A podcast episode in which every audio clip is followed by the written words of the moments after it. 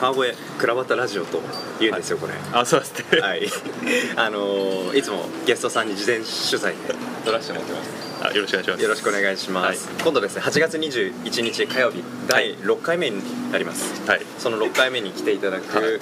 えーゲストの一人であります、はい。えー安田太陽君。はい。よろしくお願いします。よろしくお願いします。はじめまして。はじめまして。ありがとうございます。ルノワールが川越にあるなんて僕今はい。日初めて知りました、あ、えー、とどこで収録してるかは あの言わないで言わないで冗談です。あそっかそっか。冗談です。ここもしかするとはい。今後収録場あ所のなんかいい場所になるかもなとあーなるほど結構こんな落ち着いた場所ないんでね、はいはいい。なと思って今回。その皮切りに太陽君をあ呼んでしまいました。僕初めてですねじゃあ。ここを使うスタジオルノワールです。スタジオルノワール。はい、よろしくお願いします願いします。太陽君あの初めましてなんですけどさっき聞いたら同い年ですね。そうなんですか。30歳。30歳。僕も30歳。そうですか。よろしくお願いしおいますくつっていうかい何年生まれなんですか？だから63年ですね昭和60あえっ、と早生まれ？いえいえあ普通生まれです。あ普通生まれ、はい。僕で早生まれなんでじゃああ学年1個違う。一個上ですね。なるほど、はいはいよろしくお願いします。新河岸の方で活動されてると聞いたんですけどあの活動といってもまだ全然こう表立って何かやってるわけではないんですけれども、はい。なんかああしたら楽しいんじゃないかなとかうんこうしたらいいんじゃないかなとかっていうのをこうあんまりオープンにしないで自分たちで妄想してる日々が続いておるというかがちょっともう溜まってきたんでそろそろ吐き出そうかなっていうタイミングかなっていうじゃあ感じではこのクラバタ会議に、はいよよ呼ばせていただいてまさにはい吐き出すタイミングですか、そうなんですよちょっとこういうものですよろしくお願いしますみたいなちょっと場にさせていただけたらなと思っておりますぜひそういう機会にあのはい使っていただいて、リスナーさんと参加者の皆さんといろいろまたコラボをねそうですねしていただけたらと思うんですけども、うん普段はいどんなお仕事というか普段どんな生活というか、そうですね、でも普通に働いているので、はい。まあ、サラリーマン的な平日は普通に電車に、うん。満員電車に乗られて隣まで行って、はいでまあ土日で、うん。まあ、自分たちの考えてることとかね。楽しいことをこうやっているというか、考えているというかそういうような生活が基本ですね、もともと川越にそのお生まれになって出身がもう川越。そうですね。出身が川越です、はい。埼玉医大です。埼玉 埼玉埼玉医大って川越でしたっけ？はい川越川越かあ,、はい。あっちか。そうそうそうそう。でもうずっとなんでしょう高校まあ大学は都内とか。あそうですね、大学は都内ですけど、はい。まあえーっとそっか中学校まではうん川越で、高校は松山で、はい。で大学は都内なんですけど、うんまあでもちょっと出たりとかっていう時期も都内にあったんですけど、まあ、ほぼほぼ川越ですね。そういうことですね。278年。はい、うん。はいはい。はい。で僕あの太陽君今日初めて会うんですけども、はい。あのお会いする前に先ほどちらっと言った記事を読んじゃったんですよね。あ読んじゃったんウェですね。ブの記事、はいこれぜひ皆さんにも読んでいただきたいなと思うんですがおばあちゃんの家をあそうなんです。すごく素敵にリノベーションされた記事でしたけどうん。ちょっとあの辺りのお話ぜひお聞かせいただきたいですね。あの辺りは、はい。えっとまあたまたまなんですけど僕だからバルミューダっていう家電メーカーで働いていてねあありがとうございます。そこで何かあの、まあ、ルーミーさんっていううん。ウェブ媒体に紹介してくださったんですけれども、はいでバルミューダとちょっとお仕事のつながりがルーミーさん実はあって、あそうだったんね。そうなんですよ。でえっと普通に話していたらなんかどうやら僕の部屋が洒落てるらしいって情報をどこからかこう 聞いてくださっていて。でぜひ行かせてくださいよって言われて。うん。で今までそういうのを自発的にあんまり載せなかったんですよ。あのスマートとか昔、こうインテリア雑誌とかにこう投稿してどうだおしゃれだろみたいな感じでやるのは、なんか端的すぎて、うん。なんか別にいいんですけどあの乗りました。すごいでしょでいいんですけどそれだけで終わっちゃうかなと思っていてちょっと敬遠してたんですけどルーミーさんだったらいいかなと思って。で結構その背景とかもしっかりうん。書いてくれるようなことを言ってたんでなんかちょっとおじいちゃんおばあちゃんに向けてもこうどうやじゃないですけど、はい。あんまりその読者に向けてっていうよりかは、うん。じいちゃんばあちゃんありがとう的な気持ちが強かったんで、うん。まあ、それだったらいいかなと思ってちょっとお願いしたって背景があります。もともとどういうお家でどういう経緯で太陽君が住むようになりその過程でなんかどんな迷い選択肢の中であそこを選びとかそんな話はスマートのワンショットでは決して語そうられない。そうですね。いやそうなんですよ、うん。あちょっと今なんかあの電話が。これルノワール。電話今後続きますよ。ちょっと出ていただくまではい。しましょうあ続けましょうか。なるほど。いいですよ。はい。そうですね。だからあの記事はすごくあの印象的だったいいなっていう記事だったんですけど特にその中で印象的だったのが、あの常に何か新しいものを作り続けてるというか、はい。作って終わりというよりもここ作ったら次ここをどういうふうにしようかなってある種その住みやすさをうん。その追求し続けてちょっとずつ、まあ、あの手を込めて、えーゆっくりと作り上げていく。っていうようなそんな真心のこもった住まい方をしてるなと思ってですね。そうです。そこまででも実はないんですって話だったいやいやいいんですけど。すごい。丁寧にこう咀嚼されて説明されたらそうなのかなとかって思ったんですけどうん。別に僕はそんなにうん。あのなんだろう計画的に実は考えてるところはなくてまあ自分の家なんではい。なんか例えば外でこういうことやりたいなって思ったらまずじゃあ自分のところで試してみてみたいな結構実験場的な使い方をしたりとか。ラボ的なまあそうですね。うん。あとはちょっと一個でもうん。基本に置いてることがあるんですけど、まあ、家づくりに関してっていうだけじゃないんですけど、うん。別にプロである必要はないと思っていて、今のご時世だって YouTube で見れば作り方やらなんかやり方やらなんて分かるし、Google で調べれば分からないことなんてほぼないし、うん。それでも分かんなかったら人に聞けばいいしでこの3つがあればなんか多分できちゃう。そうですね。あとはまあ練習とかもちろんその職人さんとか仕事でやられてる方はもう全然別ですけどそんなにうまくはできないですけど一応多分形にはなるだろうし、う別にもしなんなかったとしてもあこういう風になってるんだとかその仕組みだったりとかその苦労だったりとかっていうのがすごい分かるかなと思っているので、ん。っていうなんか場所の使い方を僕は家でやってます。だからトイレもつけるしシンクも組み出てるし、なるほどこうなってんのかみたいな。次も俺やってるかはい、だからこの間あれなんですよ。去年が便座を取り替えたんですよ、はい。今までだましだましお金もなかったんで、うん。じいちゃんばあちゃんの,、あのトイレを使ってたんですけど、うん。ちょっともういい加減と思って、うん。真っ黄色だったんであの日光でこうやられちゃって、はいはい。それがまた汚らしく見えるって嫌だなと思って、だからもうあのヤフオクであの展示品の型落ちみたいなのを買っへてー。だからどうやらやっぱ Google で調べるとつけられるんじゃないかなってギリギリって思って、まあ、見切り発信でやったんですけどで、まあ、結果ついたんですけどはい。ついたんですけどであの取り外したやつも川越市に引き取ってもらえるって書いてあったんで軽トラあのちょっと親戚に軽トラ持ってる人がいるんで借りて便器だけ積んで捨てに行ったんですけど、はい。で、まあ、結果トイレはついたんですよそのあのタンクレスのちょっと綺麗なやつが、うん。なんか5万円ぐらいで買ってよっしゃと思って。なんですけどなんかタイプが3つぐらいあるんですよね。住宅用とかマンション用とか。であと年代によっても違うんで,で、うん。ちょっと見切り発信しちゃった分、まあ、ついたんですけどもうすっごい狭いんですよ。足が 扉と足のここの距離が膝がむっちゃ近くて。そうですかついたけどと思って。なるほど。後ろがめっちゃ余裕なんですよ。あなるほどと。後ろ余裕ある後ろめっちゃ余裕あるんですよ。便座とこの壁うんめっちゃここ余裕あって、はい。荷物がいっぱい置けるっていう、けど扉がギリギリしか。なるほどね。でもなんかやっぱそうやって自分で手を動かして作ってみるとまた次のイメージとか作ってみたいものとか、はい。なんかその先に今その土日で新河岸あたりで何か企てみたいなところの、はい。なんかイメージを作るにいいいい感じのなんか土台になってたりするいやーしますよ。しますかやっぱり。全然しますします。うん。はいはい。なんかそのあたりの先に今日今回、はい。あの倉端でその新河岸どう何をあ。やったろうぜっていうようなところの話になんかうまくつながってったら、はい。これ聞いてくださってるなるほどですね当日ワクワクしてしまうんじゃないかあなるほなと思っているんですけどなんかいい話。いい話できるかどうかわからないですけど最後の部分ちょっとすごい上げちゃったら。あいやいやいやいや、はい。いやいいっすよいいっすよいい話しますこれから。ああそっか。えっと一応なんかあの川越ってあのまあたくさん人が来てうん。で最近になってえっとまあいろんな若い人がか面白いことを始めてはい。なんかすごいなんかいいいいなというか、い。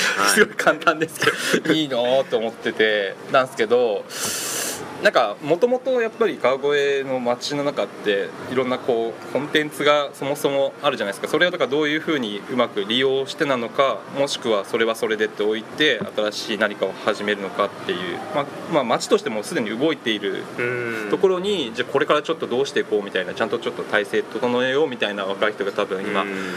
あのいろいろ活動し始めてると思うんですけどで僕の住んでる地域はいわゆるその最寄りは新河岸駅で、はい。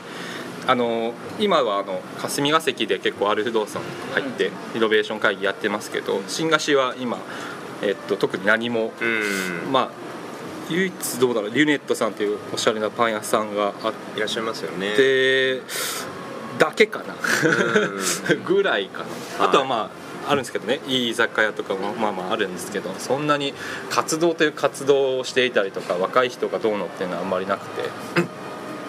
で、まあ、僕もどうしようかなと思ってこれこうん。の先どうしようかなと思ってでいろいろ考えてたんですけど結局新河岸でやろうと思って。はい。でなんか面白いこと新河岸でやろうと思って。て思ったのはそもそもあんまりこうもう出来上がってしまってるとかあのワイワイ始まってる中に僕が飛び込んでっていうタイプではそもそもなかったか。なと思う。そうですそうですそうです。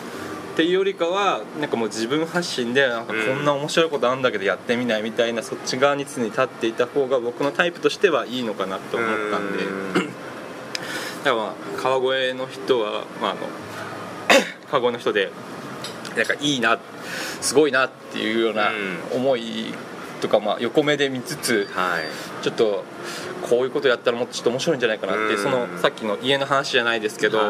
なんか結構実験的な場所にうん。したりしたらいいんじゃないかなと思っていてでもともとコンテンツがないように見えますけどさっきの家の話ちょっと戻りますけど僕のその今住んでる家も別に全然かっこよかったりとかこのなんか柱やべえとか、うん。何この門構えとかっていうのは全くなくてへ本当にちょっと言い方あれじじいちゃんばあちゃんに悪いですけど、うん。汚いゴミ屋敷みたいな感じだったんです本当に。うわーと思ってだからちっちゃい時行くのが本当は嫌で。あそのレベル。すごい嫌だったんですよ。なんか匂いもきついし物いっぱいあるしみたいなすごい嫌で僕は。実はなんですけど、まあ、おじいちゃんおばあちゃんは好きだったんですけど、そこに家に行くのがちょっと嫌でうわーと思ったんですけど。まあだから当時の僕にしてはい行きたくない場所だったんですよ。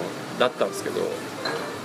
まあい実際まあ大人になってみてえっと仕事がその武蔵野市でやってるんですけど、はい。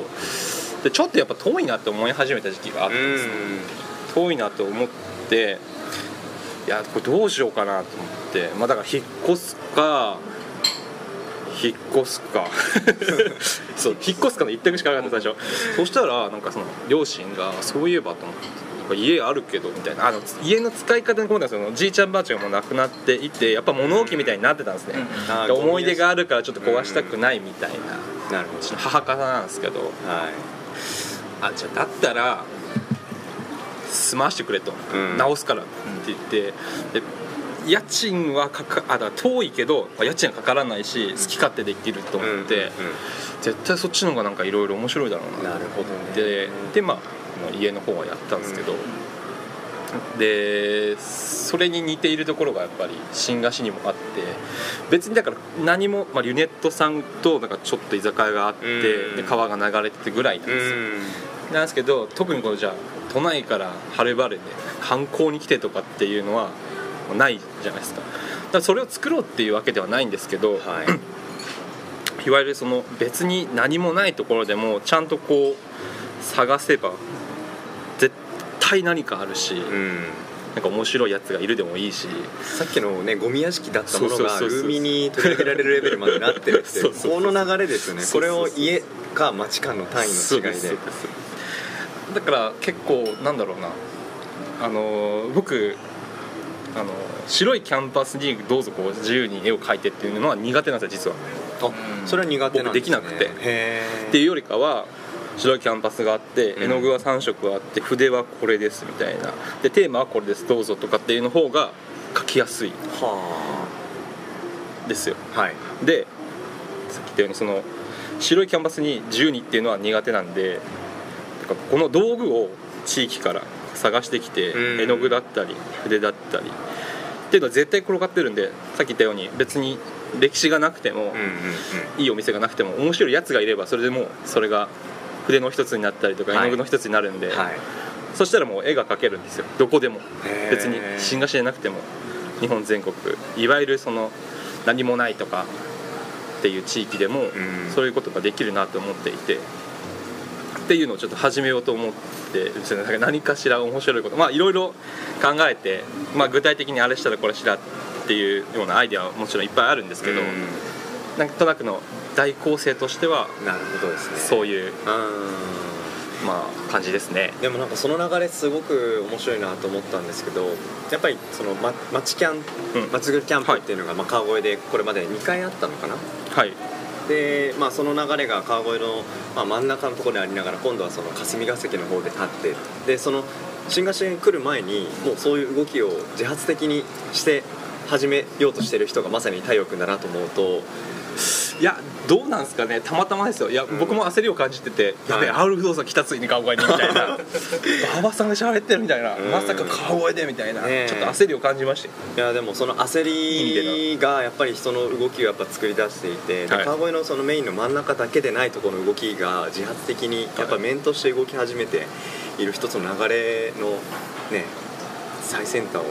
最先最端。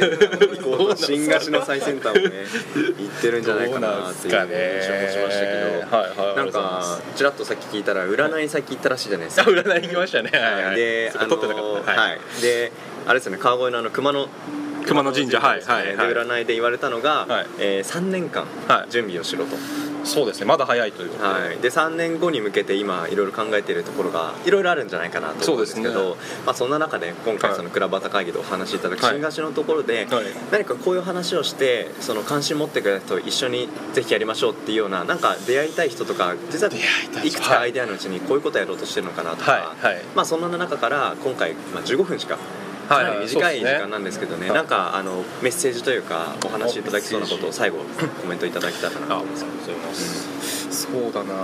えっとまあいろんなことを考えているんですけど、うん。まだ全然大枠だったりとか、はい。この全然掘っ下げてじゃあそれを現実的にやるとしたらどうやるかとかっていうところまで追っついてないんで何とも言えないんですけど どうだろうあでもそのいろんなこと考えてるうちのまあ一つにちょっと一つだけ紹介しますけど、はいぜひぜやっぱり新菓子って、まあ、名前の通り新菓子川から来てるんですね。その地名っていうか、うん。まあ、駅の名前新菓子って言うんですけど新菓子ってまあ新しい菓子で新菓子なんですけど、うん。でまあ新菓子ご存知の通り多い方多いかもしれないですけど、まあ、川越の歴史語ると結構新菓子川っていうのは一つ大きなコンテンツかなと思っていて、でその中でも結構新菓子っていうのはあのーその江戸時代の一番本当に舟運が、まあ、うん船でこう江戸と小江戸行き来してた時代に結構栄えてた時代で僕も住んでいる地域の周りに結構その跡があったりとかおじいちゃんばあちゃんとかに結構話を聞くとなんかいろんなことを教えてくれるんですけど、なんか当時本当に舟運が一番盛んな頃は、はい。本当めちゃめちゃハイカラな新菓子が街だった時代があったらしくてそんなめちゃめちゃ可愛い子とかいたりとか とかっていうような全然かあの今いないないみたいな話いやいやそんなことじゃないですよ。可愛いおばあちゃんおじいちゃんいっぱいいる。若い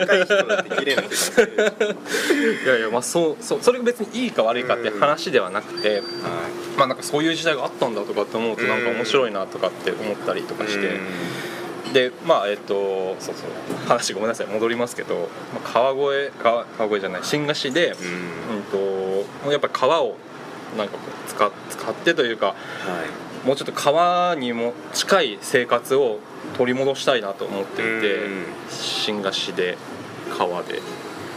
で何かなと思って、でいろいろ考えたんですけど、はい。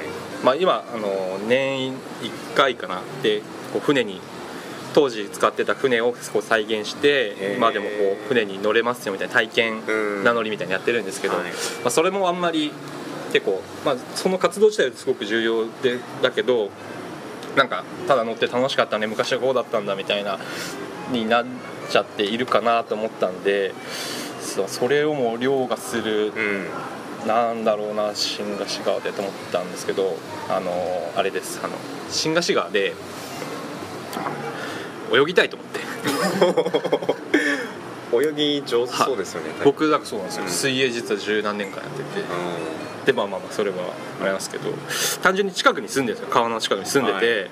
で川、まあ、土手散歩したりとかして、うん。まあいいなと思うんですけどいかず汚いんですよ、うん。まだ。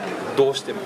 まあいろんなどういう原因があって今今の新河岸があってっていうのはまだそのやっぱり掘り下げてないんで分かんないんですけど、あのだから勝手なこと言うんですけど、はい。泳ぎたいと思って、んうん。でそれ友達来たりとかもちろんこういうね夏の暑い日近くに川があってとかだったら普通なんかねもっとバーベキューしたりとか川遊びしたりとかっていう風な流れにしたいじゃないですうんか。近くに住んでるんだからせっかくと思ってなんか埼玉とやっぱり飯能とか秩父とか、うん。まあ、川沿いでそのアクティビティレジャーをするって言ったら、あっちの方に行くイメージありますよね、はい。それ確かに川越の例えば新河岸川沿いでできたり泳げたりとか、まあ、ちょっと水遊びをしたりみたいなのが気軽にできるようなそういう清らかな、ねそうですね。なんかピチャピチャでいいんですけど、え。いやあのだから週のイベントさっきちょっとお話しさせてもらいましたけど、はい。年1回にこう船にうん。平方船っていううんうん棒で進んでいくようなはい。棒をつついて船頭さんが漕いでいく船に乗れるんですけど、まあ、毎年行ってるんですよ。うん。で何かこう策を練ったりとか、うん。その船頭さんに話したりとかどうかなうん。みたいな話をしてたんですけど、う汚いんですよ。マジで。え本当に信じられなくて今のご時世なんでこんな缶とかペットボトルとかみたいなビニール袋とかとかでもそのどっから流れてくるんだろうみたいなとかそれはなんかその川越にいながら持つ問題意識ですけど、もうあれですね関東一県であったりもう日本全体で何かトレンドを作っていかなきゃいけない、僕あの家が、はい。あの隅田川の河口の方なんですよ、はいまあちょっと見るに耐えないようなあそうなんですね。かなんか香りと見た目と。するんですか。はい。でもそこ結構クルーズしてたりとかして人々は結構楽しんでるんですけど、よーく歩きながら見てると、はいやっぱりちょっと見見てられないような。でそういうのが新越川くらい。だったらもう少し上流だったら、はまだマシなのかなと思ったらもうその時点でいやってことですよね。だからこれどこにルーツがあるのかなっていうとかねあのそれももちろんそうなんですけど、うん。あの原因を探していくのももちろん一つそうなんですけど、あとは単純になん。かこう、いい意味であの盛り上がってれば新河岸が、はいなんかそういうやつも減るん。じゃないかな必然的にと思って、なるでそうい。うなんかこうなんだろう負のループの逆こう量のループみたいな、はい。うん。人がいる遊んでるゴミ捨てられない綺麗になっていくみたいな、うん。こういう回し方がなんかできるんじゃないかなみたいなのうん。を、負の循環を正循環にそう変えていそうくようなそうそうそうイメ今汚いゴミ捨てる誰もいないみたいなこうループですけどなるほど。ただ多分人が入るだけでんそういう風なループができるんじゃないかなと思って。いやなんか僕も全然知識は浅いんですけど、はい。その話聞いてやっぱピンときたのはあの第3回目のはい。倉端会議を、はい。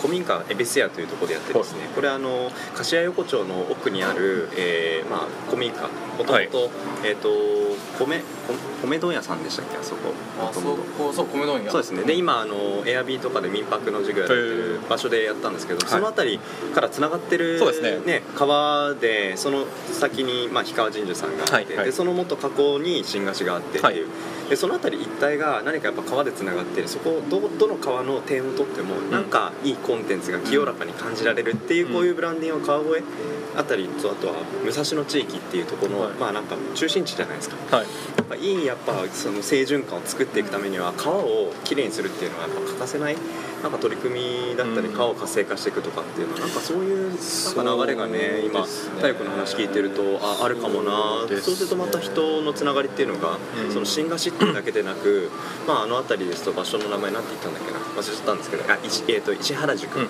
あたりとかとのつながりとかなんかそういう面になってなんかいいなんか景色がまた見れそうだなそういうふうに思ったんですよね。まあそれも一つなんですけどあんまりこうなんだろうないい意味であのいい意味でですよ。